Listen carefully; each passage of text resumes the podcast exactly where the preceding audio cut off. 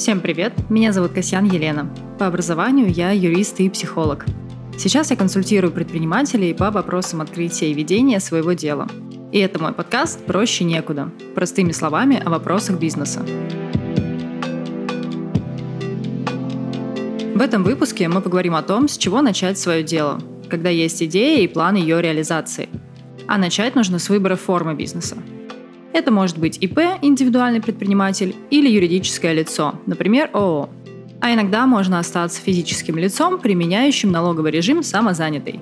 Подробнее о самозанятых в отдельном выпуске.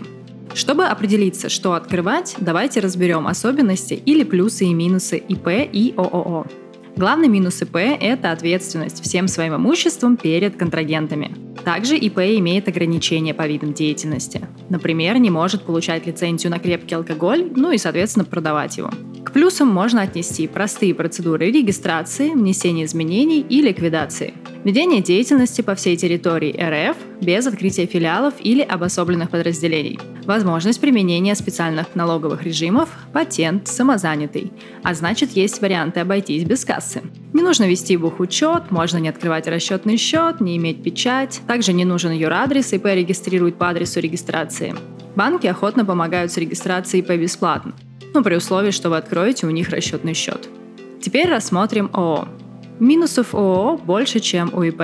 Больше пакет документов для регистрации, пошлины 4000, если подавать напрямую в ФНС. Внесение изменений обязательно с нотариусом, если нет ЭЦП.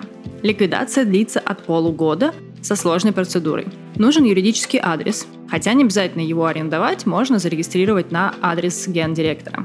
Обязательно вести бухучет. Из плюсов. Можно вести бизнес с партнерами. Можно находить венчурные инвестиции. Нет ограничений по видам деятельности. Ответственность участников в пределах уставного капитала.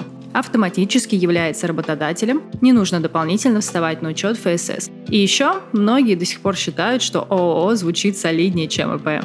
Хотя это совсем не так. Перед тем, как выбрать, обдумайте минусы и плюсы каждой из форм. Это был подкаст «Проще некуда» простыми словами о вопросах бизнеса.